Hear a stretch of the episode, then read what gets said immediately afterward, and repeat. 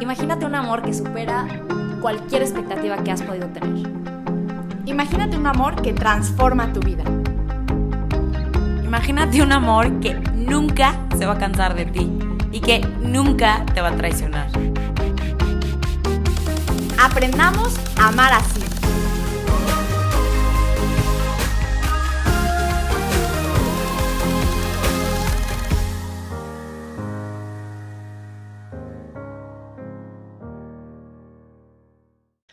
¿Qué tal amigos? Bienvenidos a nuestro episodio número 20. Felices de estar con ustedes. Y ahora vamos con el episodio Así viviendo el matrimonio. Porque la vez pasada hablamos sobre temas muy concretos, del matrimonio, el sacramento, tal, pero sabemos que la verdad es que a veces necesitamos tips o así como cosas claras, humanas, de cómo poder vivirlo para para vivirlo en plenitud, ¿no? Entonces, ahora te vamos a dar 10 tips para vivir el matrimonio así. Súper. Y vamos a empezar con el tip, que anda con mi súper como. ok, el primer tip es, la boda no es la meta.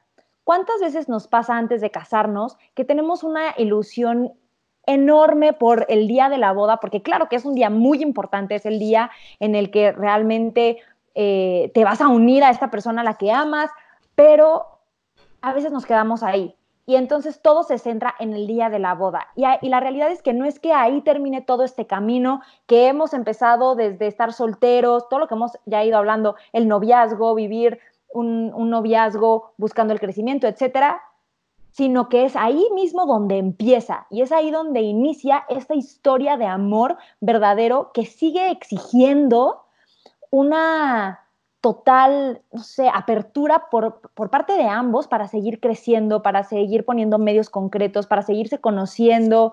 Entonces, este es el primer tip. Ten presente que el día de la boda es un gran inicio para que entonces puedas continuar creciendo y que no se sienta como un estancamiento. Sí. Segundo tip, mirando al cielo y los pies en la tierra. A ver, es bien importante saber que sí, el matrimonio es una realidad preciosa, que sí hay que seguirla apostando, que no hay que tenerle miedo. Em, todo lo que hablamos el episodio pasado del sacramento, la gracia de Dios que se compromete, todo es muy real, pero no podemos idealizar. O sea, el matrimonio es una chamba. Eh, ¿Se acuerdan la frase del Papa Francisco que decía, es casi un acto artesanal?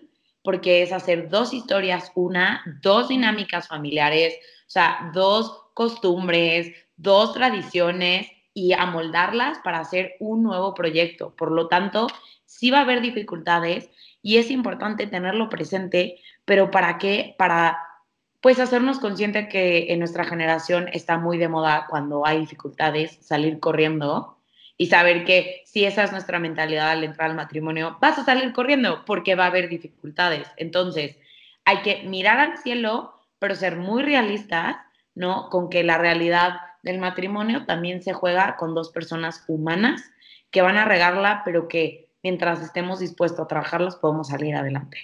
Y también saber que sí se puede, o sea, saber que sí se puede, que hay gente que lo vive y que la verdad, tristemente, sí escuchamos muchos comentarios así, o sea, mi esposo y yo nos topábamos con gente que nos decían, uy, no, llevan menos del año, están en la luna de miel, espérense a que pase el tiempo. Y la verdad era algo deprimente, o sea, porque al final la gente tiene una muy mala idea por su vivencia, pero le hace creer a la otra persona que no existe un matrimonio para siempre. Y esto es falso. ¿Por qué? Porque justo como nos decía también Sofía en sus puntos de la boda no es la meta, justo comienza ahí, en, la preparación y en todo, en este esfuerzo y todo, pero, pero obviamente se puede, se puede, y es una elección que también empieza con creértela, Jos, porque es como lo que tú decías, ¿no? Obviamente si piensas que no vas a poder, pues ni te cases, ¿no? O sea, tenemos que cambiar esa mentalidad utilitarista y desechable y saber que si yo elijo a la persona, la estoy eligiendo para todos los días de mi vida, ¿no? Y bueno, antes de que pases al, tercero, yo sí quiero decir, es que creo que es muy fácil que nos pase como un poquito en Instagram, donde lo que podemos ver es solamente una parte de la realidad, de la vida de las personas y normalmente es la parte más bonita. Entonces, eh, y, se entiende, porque nadie va a estar, y lo vamos a hablar en otro punto, punto como revelando este, cosas dolorosas del matrimonio, porque también es parte de la, de la intimidad. Eh, pero muchas veces podemos creer al ver matrimonios que, que, nos, que nos inspiran, el sentir que todo es perfecto, y basar todo el concepto que tenemos de ese matrimonio por lo que podemos ver de ellos, que es solamente una partecita. Entonces yo, y lo digo porque también a Charlie y a mí de repente se nos acercan, como damos conferencias juntos y todo, y nos dicen de que, wow, es que qué matrimonio, qué, qué ejemplo, qué wow. La verdad es que yo lo agradezco muchísimo, pero sí les quiero decir, a ver, eso, eso que ven y que dices, ay, wow, yo quiero un matrimonio así también, yo sí te quiero decir, es increíble, vale toda la pena del mundo cada esfuerzo que hicimos desde el momento en que nos conocimos, pero sí te quiero decir que claro que discutimos, claro que tenemos diferencias, claro que hemos tenido que ir aprendiendo a acoplarnos, claro que hay momentos de mucha frustración, de, de sentir como, ah, Dios mío, ¿qué, qué, qué, qué está pasando? ¿no? Y entonces tienes que regresar a, tu base, tienes que reordenar prioridades, tienes que, ¿no? Y, y eso normalmente no se ve, entonces yo te quiero decir, y al menos hablo por de mi experiencia,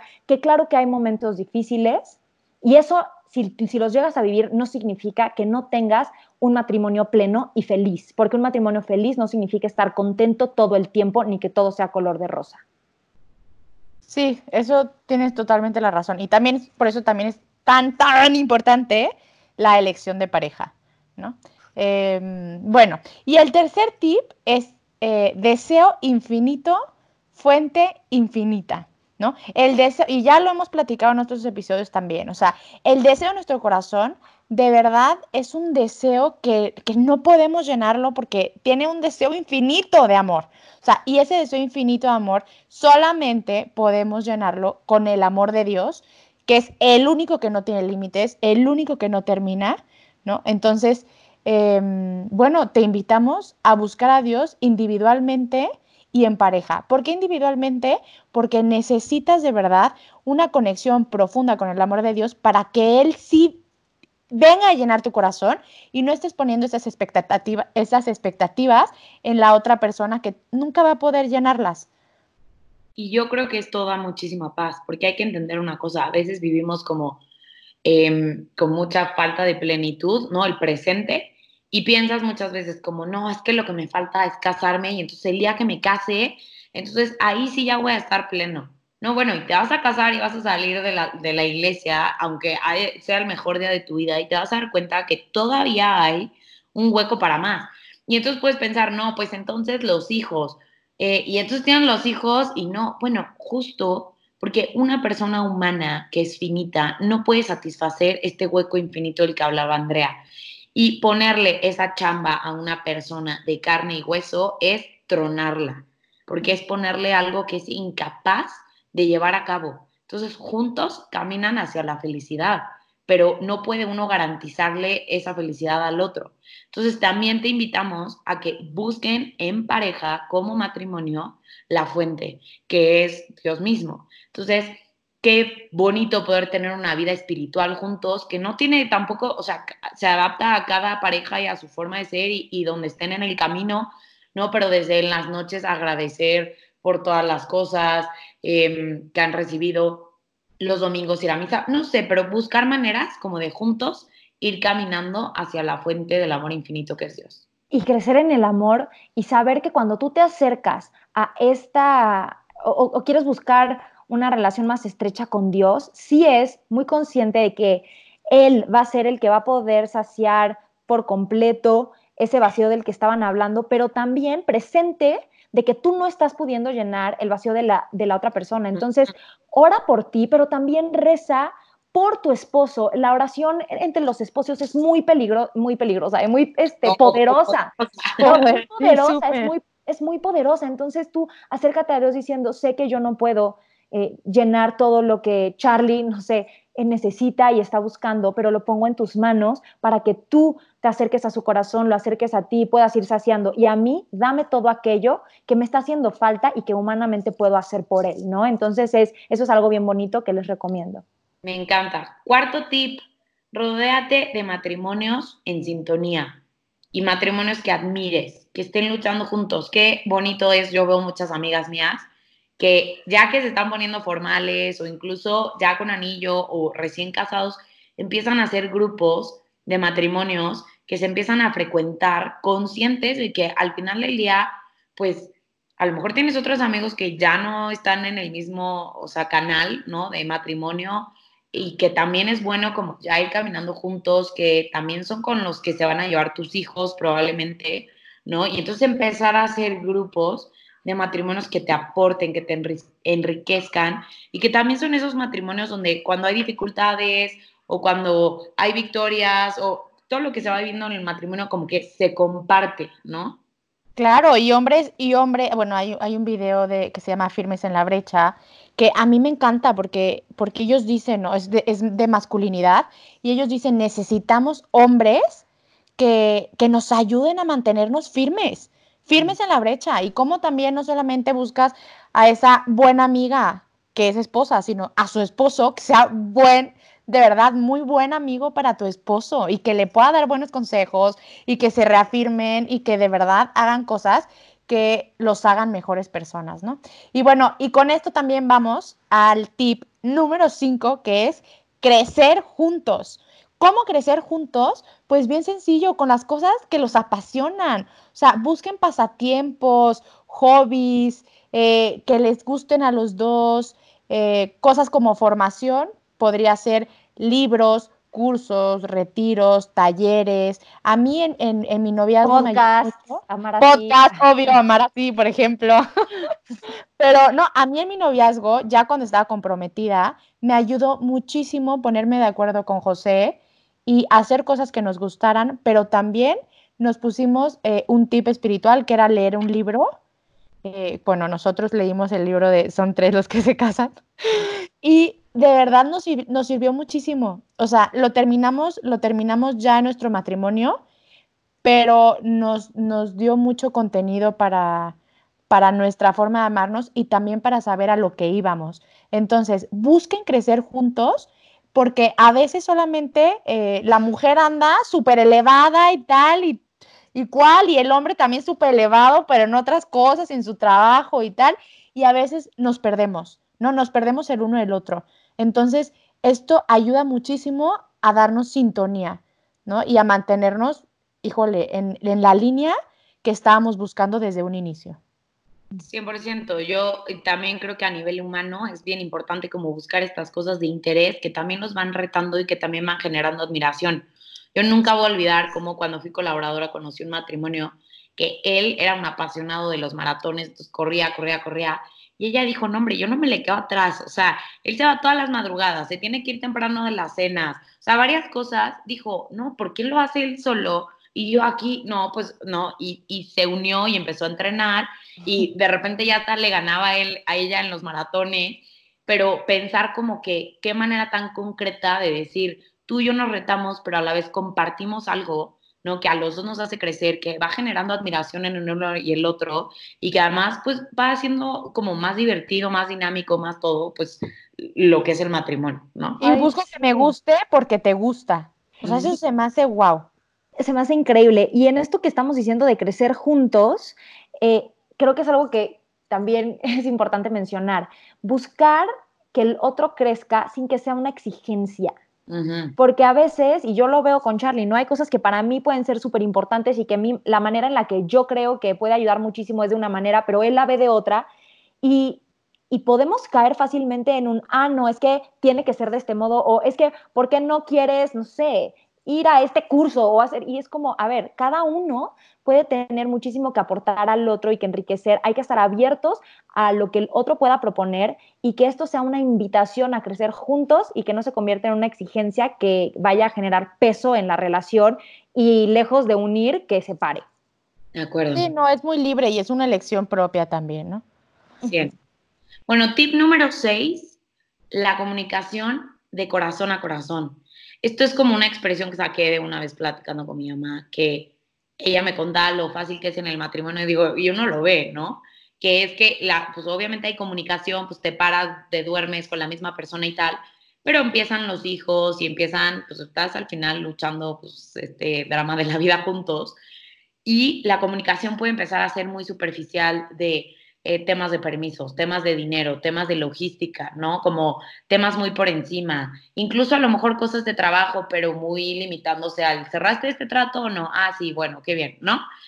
Y qué importante es que la conversación realmente sea también de, de cómo estás, no dar por sentado que sabes lo que está pasando en el corazón del otro y lo que está pasando en tu corazón y también tener como que espacios concretos donde no hablemos de logística, no hablemos de los hijos, sino hablemos de nosotros, de nuestra relación, de cómo nos encontramos emocionalmente, o no, como que es, es importante sí saber más íntimamente y no solamente lo superficial.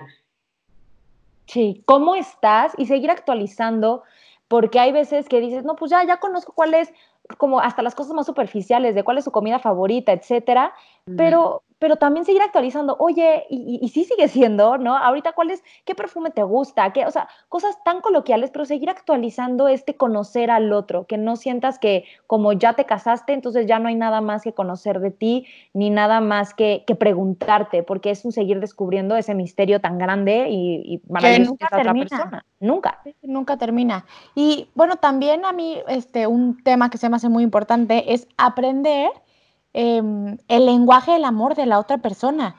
creo que es básico saber, no solamente, porque es que a veces tendemos a ser de, bueno, pues a mí me gusta esto, entonces seguramente eh, a él le va a encantar que se lo haga, pero pues a él no le encanta que se lo haga, tal vez a él le encantaría en lugar de que le, de que le diera un beso, que le diera un abrazo, ¿no? Digo, es muy tonto, pero, pero em, conocer la forma en la que a él de verdad le hace saberse amado ¿no? Y esto me ayuda de verdad para poder, para poder hacerlo como que saber, o sea, como que reafirmarlo, hacerlo saber que lo amo, no olvidar los detalles, o sea, como que no dejemos los detalles a un lado cuando estemos casados, o sea, como que normalmente nos esforzamos tanto en, en el noviazgo y en el matrimonio dejamos a un lado un poco los detalles, ¿no? Entonces, como que estar atento de las necesidades de mi pareja y de también saber que es una persona que siente y que qué bonito también hacerlo sentir bonito,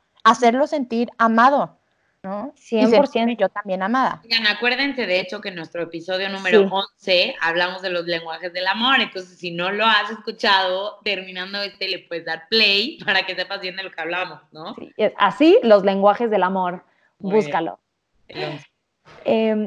Siguiente tip es, número siete, es ¿dónde, ¿dónde está tu atención?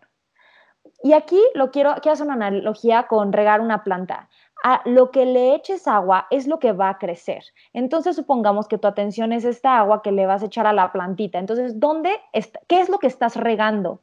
Porque aquello que estás regando es lo que va a crecer.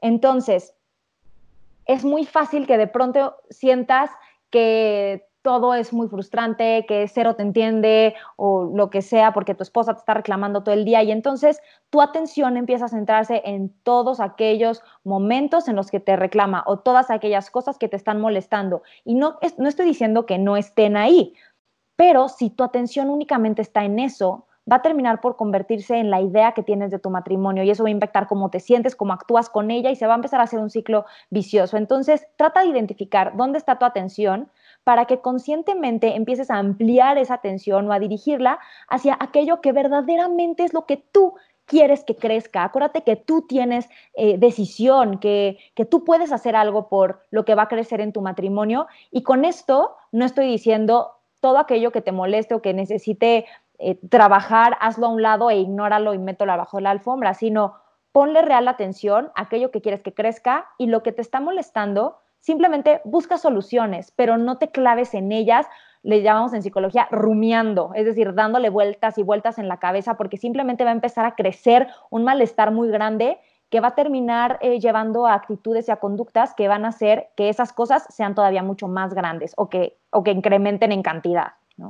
Sí, yo me acuerdo mucho de una profesora que tuve en la universidad que era eh, terapeuta de pareja y nos decía, qué importante es saber que el pensamiento que yo alimente eh, en mi mente va a generar una emoción.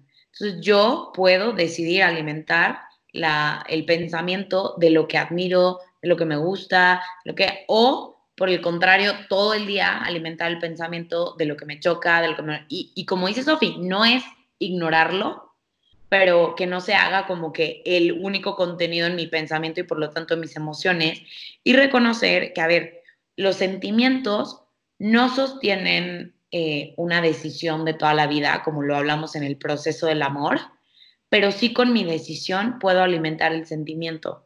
Entonces también como que en esas rachas donde es más como la voluntad y la elección, saber que también con esa voluntad y esa elección yo puedo elegir como eh, alimentar el sentimiento del enamoramiento, salir con planes diferentes, como que decidir tomarme un break y, e irnos a algún lugar solos nosotros dos un fin de semana. O sea, eso a lo mejor ya no nace tanto como cuando eres novio, pero con tu voluntad lo, lo eliges y vas alimentando el sentimiento. Y ahorita que estás diciendo eso, Josh, o sea, justo que acabas de decir lo de las saliditas, oigan, esto no lo, no lo dije antes, pero era parte del tip pasado que se me olvidó. De verdad, una vez a la semana, pónganse una cita, o sea, ustedes sabrán el tiempo que quieran, pero es básico, porque ustedes son básicos, o sea, ustedes son su prioridad, entonces no se dejen a un lado, pongan una cita una vez a la semana o una vez cada 15 días para que puedan de verdad em, alimentarlo. 100%. Ya me cuenta que digo muchísimo 100%, pero es que aquí así nos queremos ir al todo, todo o nada. No, a ver. Número 8, tip, castidad híjole, este es un tema bien importante también. Hemos hablado ya, no me acuerdo en qué, en qué episodio de la castidad, también si no lo has escuchado, te, te recomendamos que lo, que lo busques, porque la castidad es una virtud que no caduca en la boda. No es de que ya me caso y entonces ya no tengo que ser casto, porque esto lo podemos creer cuando tenemos una idea o un concepto mal entendido de castidad, en cuanto a que la castidad es abstinencia. Entonces, si tienes esta idea, busca nuestro episodio para que puedas eh, pues tener el, todo el sentido de la palabra y de lo que significa la castidad. Ahora, cuando nos casamos, lo que sí es que nuestra castidad se vive de eh, manera distinta. Perdón, Sof, es el episodio número 9, que se llama Así una clave para amar, para que lo, que lo oigan. Yo ando aquí muy promotora, ¿eh? Búscalo. Muy bien, sí es un hecho que al momento en el que te casas, la castidad se vive distinta porque estás en un estado de vida diferente, en donde ya eres, eh, puede ser uno con otra persona y donde eh, la sexualidad en estas cinco dimensiones diferentes que se, pueden vivir, que esas las puedes buscar en otro de nuestros episodios, por ahí, si, lo, si, yo tiene el nombre también que nos diga, pero eh, la dimensión física de la sexualidad. Así hace el Así hace el amor.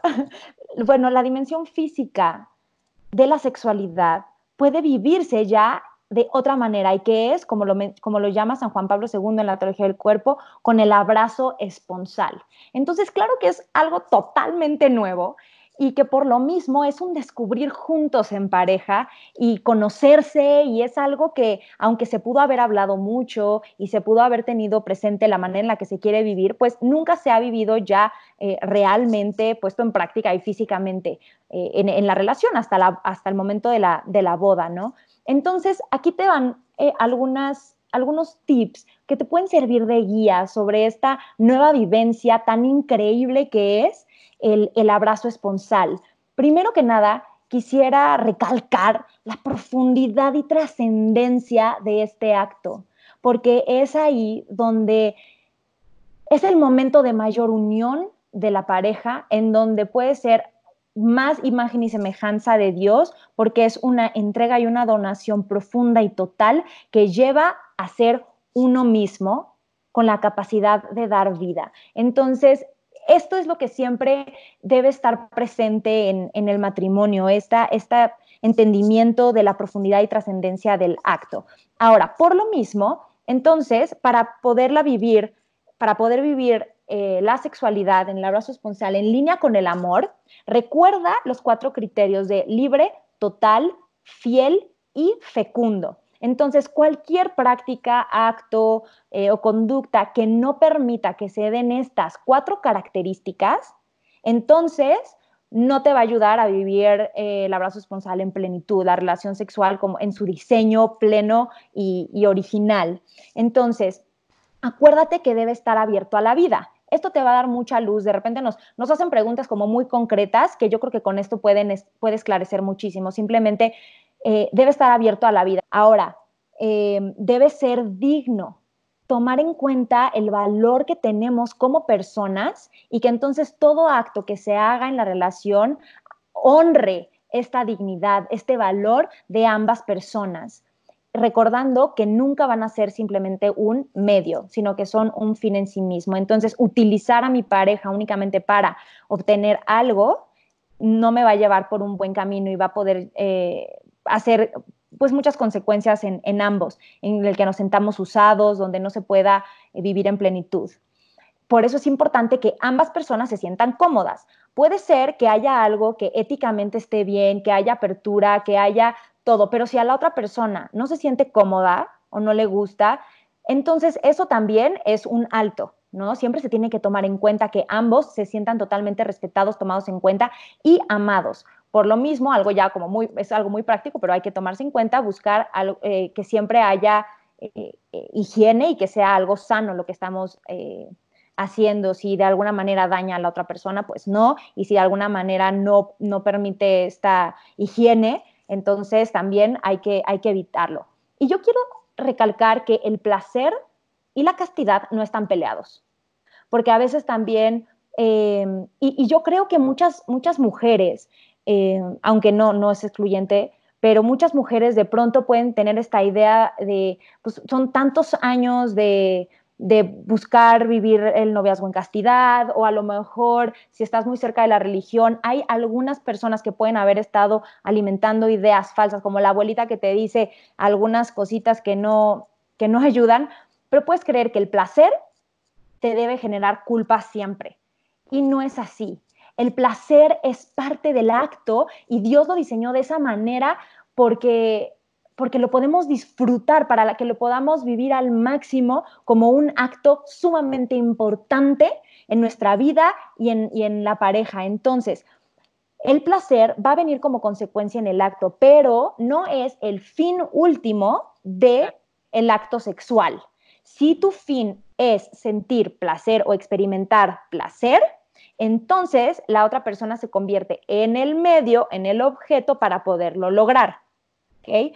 Ahora, si tienes presente la conexión que hay con la otra persona, esta intimidad, este amor que le tienes y que lo que quieres con este, o sea, el fin es entregarte y recibir a la otra persona, entonces el placer se va a dar por consiguiente, pero que no sea solo lo que estás eh, buscando. Es importante recordar que el sexo es un elemento fundamental del matrimonio que expresa físicamente el profundo amor que los une si, se está dando esta expresión, el placer va a ser todavía muchísimo más intenso que si el fin último es simplemente el, placer. Entonces, tenlo, tenlo presente y esto me lleva a recordarte que la vivencia del hombre y de la mujer de la sexualidad es muy distinta.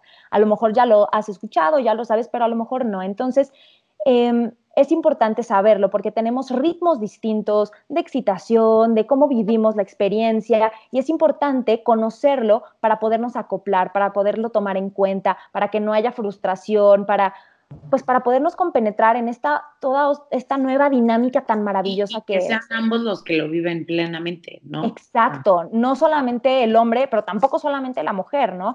Son son ambos. Y esto es esto es algo que te invita al diálogo. A veces puede ser un poquito incómodo para algunas parejas eh, hablar de estos temas o tratarlos, eh, pueden sentir un poquito de vergüenza o simplemente no estamos acostumbrados o creemos que simplemente las cosas van a, a pasar y que se van a ir dando como se tengan que ir dando, pero no, es importante el diálogo, que la otra persona sepa eh, cómo te sientes, eh, qué te gusta, qué no te gusta, qué te hace sentir cómoda, qué no, cómo lo vives y tú estar abierto a escuchar también a la otra persona. Y entonces de este diálogo se enriquece muchísimo la intimidad, la cercanía, la comprensión y puede ayudar a que este acto se viva muy, pero muy plenamente, porque eso sí quiero que tengas expectativas de distintas a lo que muchas veces se plantea en las series, en la televisión. Eh, la pornografía ha hecho muchísimo daño en este punto. Entonces, lo que a veces te imaginas que se vive, no es lo que se puede vivir y no se debe imitar nada que, que has visto, no, es un lenguaje nuevo,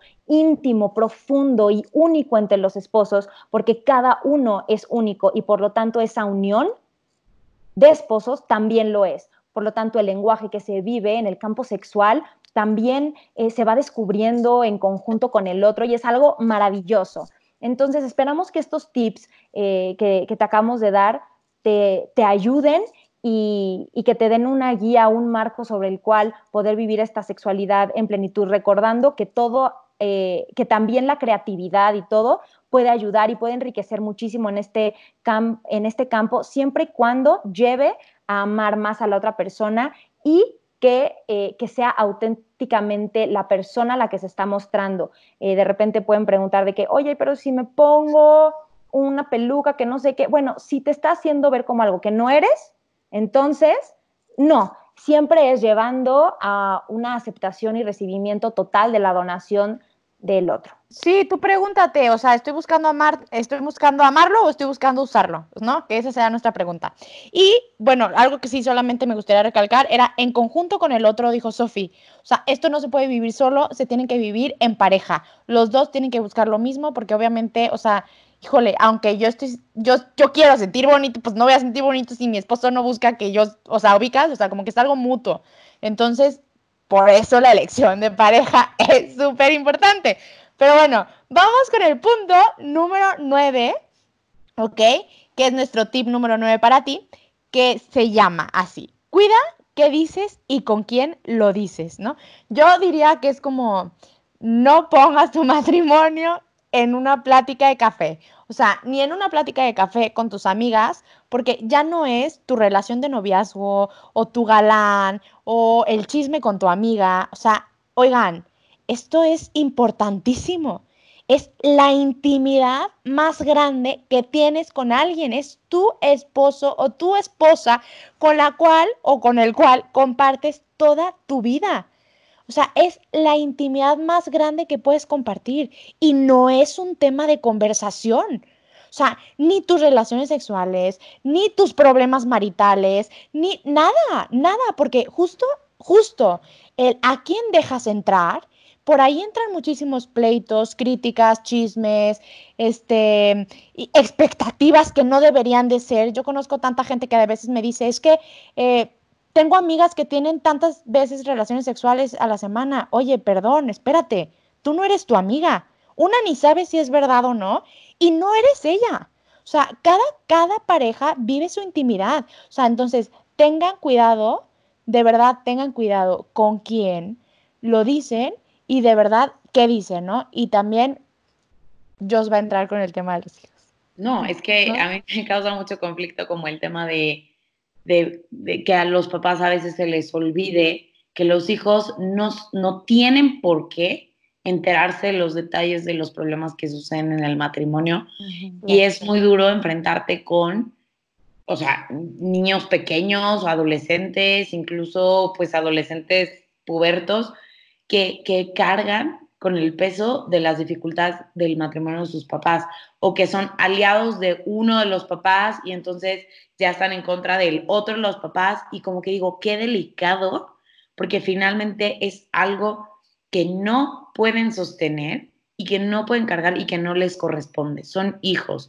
Entonces, sí creo que somos de la idea de que las cosas del matrimonio se hablan entre el matrimonio, se trabajan entre ellos, como siempre recomendaremos tener un acompañante espiritual o incluso en este caso, qué padre poder tener matrimonios que admiras, que ya llevan pues muchos años de ventaja, que van arriba de ti, donde puedas sentirte con la confianza de ir y ante las dificultades pedir consejo, pero sabiendo que los consejos no van a ser como de a la primera sal corriendo, sino alguien que realmente te ha demostrado que ha luchado y que, y que ha producido como admiración y aspiración por su propio matrimonio, ¿no? Claro, sí, claro. Y bueno, nuestro décimo tip es así. Primero esposos y luego padres. ¿Ok? ¿Por qué te decimos esto? Porque normalmente, a veces cuando nos casamos, sí, está primero mi esposo y primero mi esposa y es mi prioridad y de verdad le doy su lugar. Pero después empiezan a llegar los hijos, empiezan a llegar, híjole, tal vez mucho más trabajo, eh, actividades del día, y voy desplazando el lugar que le corresponde a mi esposa. O cuántas, yo sí he escuchado muchas personas que dicen, no, no, primero están mis hijos, ya después mi esposo, perdón, no. O sea, primero está, primero está tu esposo y después están tus hijos. Tu esposo es con el que te vas a quedar toda tu vida, toda tu vida hasta que estén viejitos y justo lo que tú coseches con él en toda esta etapa es lo, que, vas a... lo que siembres, ¿no? Es lo que siembres, perdón.